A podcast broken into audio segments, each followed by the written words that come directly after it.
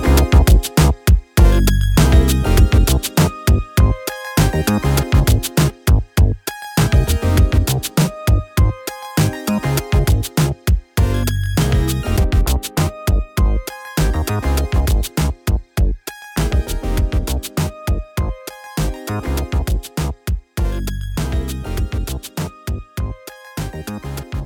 Hello，大家好，欢迎来到那些被遗忘的重要事。我是主持人 Ryan。那今天是我们的试播集。那试播集当然就要跟大家讲一下，呃，我是谁啦。那当然也要讲一下，就是我们接下来频道想要做的事情是什么。那先跟大家简单的自我介绍一下，我的过去其实是一名运动员，然后正是从国小一年级到大学二年级都是非常的呃。注重专专注于在专业训练里面。那专业训练的话，就是生活是非常的单调了。那其实，在过去，我们我也在国家队培训过一段时间，然后也有替国家就是出国比过赛啊，然后然后在国内也有取得过啊金牌等等之类的。所以就就是呃，应该也称得上算是一个专业运动员出身了。那当然，因为我现在的本业。呃，我现在是算是一个创业者，但我的本业还是是跟我的呃专业专业运动是很有关联的。那就是呃，在过去呢，就是我大二受伤嘛，那受伤之后，我就会想要做一个不同的呃面向的发展。那当然就是在各种的因缘机会底下，如果我们未来不同的集数有有机会谈到的时候哈，我会再跟大家讲。就是后续呢，就是最后我选择创业的这条路，然后在餐馆的经营以外呢，然后我也有去呃想办法去代理产品啊，那协助设计呃运动器材的部分啊，然后再就是我也去政府写了一些政府的案子，是自己写的，就是不是完完全不是那种。呃，去找专业顾问啊，或是也不是那种去找人代写，是真的自己写哦。就是我一个运动员出身，我从来也没有写过计划书，然后我也不知道计划书怎么写。然后我就是呃，我看着计划书，因为因为就如果大家有写过一些计划案的话，其实每一个案子它都会有所谓的就是范本嘛。那呃，其实我们就是按照那个范本，它每一个的题目，我们就把它写出来。那当然写出来有它的。呃，方法跟方式嘛，那呃，我那时候就是在写计划的时候，就是投呃，那其实是我人生的第一本计划，但是很幸运的就就是其实后来有获选，然后也得到真正的一些政府的实质的帮助跟实质的那个现金补助这样子，然后就是那其实我的创业的第一年，那后续呢，就是除了第一年有。政府的案子以外，其实我后面的每一年几乎都有了。那后续就一直走不同的走向，然后跟发展，然后甚至在去年的时候，其实我把运动相关的东西去结合呃 VR 的技术，甚至结合 AI AI 的技术，然后去申请了呃不同的那个新创专利。所以在去年年初的时候，我取得了就是政府的呃中华民国政府的三项的新创专利。的呃专利证书，就是我觉得它是我一个新的人生里程碑了。就是哦，我终于重新走出一个不同的东西，而且我在这不同的东西取得了真正的一个，至少我觉得它算是一个呃未来都可以拿来去证明我的自己的呃一件事情了。那当我想要去。取得证明的原因当然不是因为是说，呃，我我一定要表达什么东西，或我一定要改变什么，也没有啦。就是我只是后来在创业之后，其实因为跟政府的一些配合，然后还有一些就是跟厂商的一些合作，我其实，在疫情前，然后蛮算蛮常出国的，就出国出差这样子，然后就会看到很多不同的东西。跟不同的面向，那其实就会回应到我现在想要讲的这个主题。如果大家有看这个呃我们世博节的主题的话，其实就是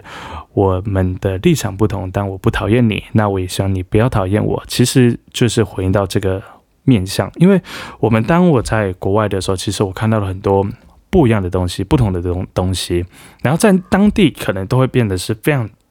正常的东西。那呃，其实刚好提到，其实我是运动专长出身嘛，所以其实我在过去啊，就是像在呃，我们那时候去澳洲的时候，有去那个阿诺健身节。那我那时候是我们代表那我们器我们的器材产品去去出去做呃放手销售，然后展示这样。那他就是到我们的现场里面，他就是呃在一个单杠上面，他就直接暴力上杠。啊，如果大家不知道暴力上杠是什么的，就很简单，就是。一个人吊到单杠上面，原本是就是吊着的嘛，就是手是在最上面，然后就用力的往上一拉，然后就把身体整个拉上去，然后就整个人是支撑在单杠上面。那它就是一个呃暴力上杠的一个动作。那我为什么要说就是呃这件事情让我觉得很惊讶的原因是什么？就是因为好像在那个地方，就是每一个人都会暴力上杠，但在台湾怎么可能？没有啊，没有这件事啊，就是路人一百个有一个会暴力上杠就很了不起了吧？那可是他们真的说，我看到真的是很多，就是很瘦弱，就看起来超瘦弱的一个路人走走到我们摊位，然后因为我们因为我们其实体我是体操相关的，所以其实我们有架设单杠、吊环等等这些东西，然后主要是推动那个悬吊器材了。那后来他到单杠上面，他就直接暴力上杠，超级瘦弱的一个人。他就这样子暴力上杠上去，然后而且不是拉一下，是拉好几下。然后另外一个让我更更呃更惊讶的是，是一个呃看起来有点吨位的一个啊外国人，他真的嗯简单评断应该也有个一百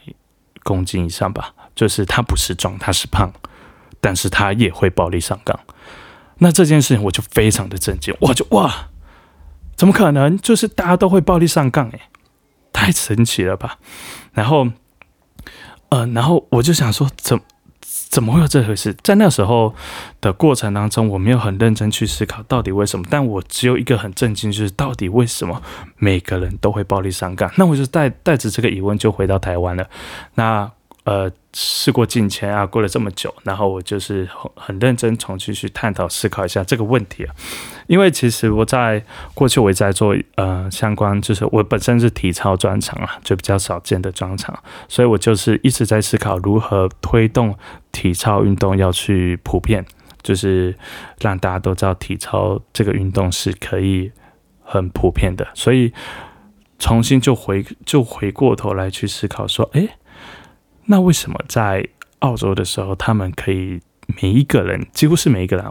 都可以做这件事情？因为它是一个健身展嘛，所以我我当然相信是说，一定是很比较相关的人。但是那个比例也太高了吧？但是就我看到的当时的现场，就每个人都会。那我觉得。换过来，为什么会特别讲这件事？是因为如果今天是一个台湾，台湾也有也有健身节，或者是也有相关运动产业的一个大型的的活动，甚至说可能像运动教练的大型的活动。但是我因为我本身就教练，但是我的教练圈里面会暴力上杠的比例真的不高诶，真的不高诶。所以我一直在思考，那是不是他真的是从小到大他们生活的环境？然后生活的氛围啊等等之类的，造就他们几乎每个可能对运动有一些兴趣的人，他都一定会有这样的技能。OK，好，有点离题啊。那就是我回过头来，就是我要讲的，其实就是说，诶，是不是在生活的环境当中，不同的环境里面，它其实就会造成我们思想上，或者是我们处在的立场上，都会有不同的呃思维逻辑。那例如说，像教育层面，其实在过去大家都。呃，如果以我们体育圈为例的话，就是说的呃，运动选手他后来退役之后，他就是运动成绩比较好的，真的是比较好的，他就会有保送教育学程的资格。因为教育学程它是需要考的嘛，它要考完，你要考过，你才可以去修教育学程，所以它有一个最基础的筛检。所以其实我当时就是刚好有一个机会，是我可以直接就是教练同意哦，就是我们的教练同意说，就是我是可以那个名单，我可以直接去修教育学程，就看我要不要。那我当下直接说不要。然后我妈知道这件事，她超生气的，她气到一个不行，她就说你为什么不修？但我我那时候其实就。很摆明说我没有办法，我不想修，因为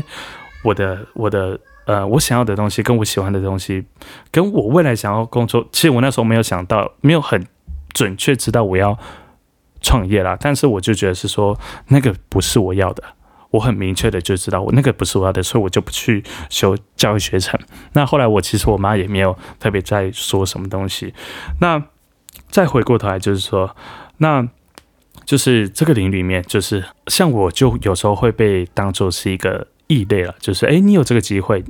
修教育学生，你为你为什么不修？如果我今天是一个不同的立场上面去去看啊，那以我自己的经在经营的理理念来说，其实我自己场馆经营的方式跟我的主轴跟别的场馆不太一样，因为我本本来我就是这个领域出身，就是我是体操选手出身，所以我在经营层面上面。我想要跟大家大家走的更不一样，就是我想要更专业化。那在国内其实没有真的有呃俱乐部形式，就是呃我呃怎么讲？就外面场馆，大部分我们现在都把它称为俱乐部形呃俱乐部形式啊。那其实国内没有真的人把俱乐部形式去真的把它做到专业训练的水准。那这就是我想要做的事情。那我当然我在做的。过程当中，我还没到真正我理想的水准，但我正在做了。那其实，在这个时候，我就很常一直听到一些一些声音啊，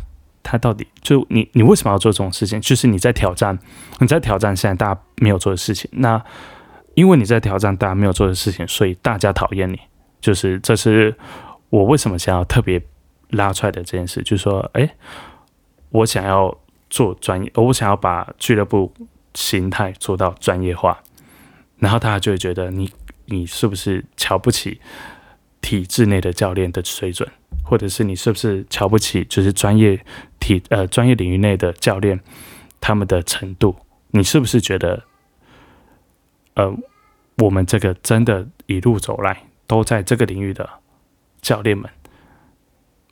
根本不专业，就是我完全没那个想法了。其实我的想法一直都会是说，就是，呃，这就我因为我本来就是这个领域出身的，我不认为我做这件事情在诋毁专业。那我也不认为是说我把整个呃专呃体育这个领域。把它变得稍微商业化一点，就是本来就说哦，我教教学，我就要收钱，这件事很合理嘛。那把它做大，或者是把它做成是哦，我想要做呃，我想要培育一个专业选手，然后我收钱就不对。这件事情好像在不同的领域里面，可能大家觉得哎，这还蛮蛮正常的啊。那但因为我这个领域，我们体操这个领域，或者我们这个圈子内比较少人做，那就会有人就会。觉得不 OK，那当然我不会觉得是说他就不 OK，我就不做。啊但因为这是我看到，我觉得是我我这辈子这辈子想做的。但也因为是我发现，其实在不同的国家里面，真的有人已经达到很高的水准，就是他是一个俱乐部，然后他的水他的学生就是这个俱乐部出来的选手是国际等级的选手。那就是因为这样子，所以我觉得。我才会想要做这件事情，去尝试看看，在呃，是至少我们在我们台湾这个国家，我觉得在资讯很发达的情况下，我有很多不同的层面可以取得到很多专业领域的知识，不论是技术层面啊，那或者是呃选手养成的层面啊，从心理层面啊、激励训练层面啊，不同层面里面，我可以得到很多的资讯。那在过去，那就是说，呃。我觉得好像有离题了，但是我的意思就是想要表达的是说，就是我们未来这个节目，我们会开始探讨很多的时事议题，像是说，呃，前阵子很红的，就是威尔史密斯去打主持人一拳这个这件事情，那可能大家都会探讨，就是捍卫自己的家人，那或者是保护自己的妻子，然后上去。达人这件事情到底合不合理，或者是很多人会觉得哦，完全大快人心。但是有不同层面上面就会觉得，哎，其实他再怎么都不应该用诉诸暴力的方式来解决这问题，或者是来来展现他的不满，或者是有人就会有不同的面向，是说，那主持人的说话的方式是不是也是一种语言暴力？那语言暴力就不是暴力嘛？所以我觉得。呃，在接下来的议题当中，我会用很多不同不同的立场跟不同的层面去探讨一些社会的议题。那这些的社会议题，就是呃，我的方向，我的方面就会是从很多的立场、不同的立场、不同的角度来去重新探讨。例如说，像威尔史密斯这件事情，我反倒看到的是是主持人的临场反应。就是哇，我觉得他在哇这么这么大的一个场面被揍了一拳，他完全从他被揍的当下的第一秒起哦，就是你根本看不出来他他就是有任何惊慌失措的状况。他被揍那一拳，他是笑诶，他说哇，就是我我没有办法去真的去理解说他到底为什么可以被被打一拳，然后还可以这样子啊？我第一次觉得都觉得你这是演的吧？你们是不是 say 好的？一定是谁好的吧？但后来发现，哎，当事情闹到这么大的时候，才发现哦，他不是谁好的。那他不是谁好的情况下，他可以这么快速的直接解决了这个问题。那同时间，他其实这件事情之后，他就超了不同的讨论了。那因为这讨论的话题跟面向，他都不会是呃面对一个人，就是这不是我的立场，也不是你的立场，所以就不会有一些情绪上，我跟你情绪上的不同的。争辩啊，但是就会出现一些状况，就例如说，呃，就是国内有些喜剧演员，他们就会发表他们自己的评论嘛。那当他们发表自己的评论的时候，就会被骂，就是直接被骂。那呃，过去我们当然都会觉得是说，到底被骂这件事情重不重要？就是我也不知道被骂这件事情是不是合理的啦。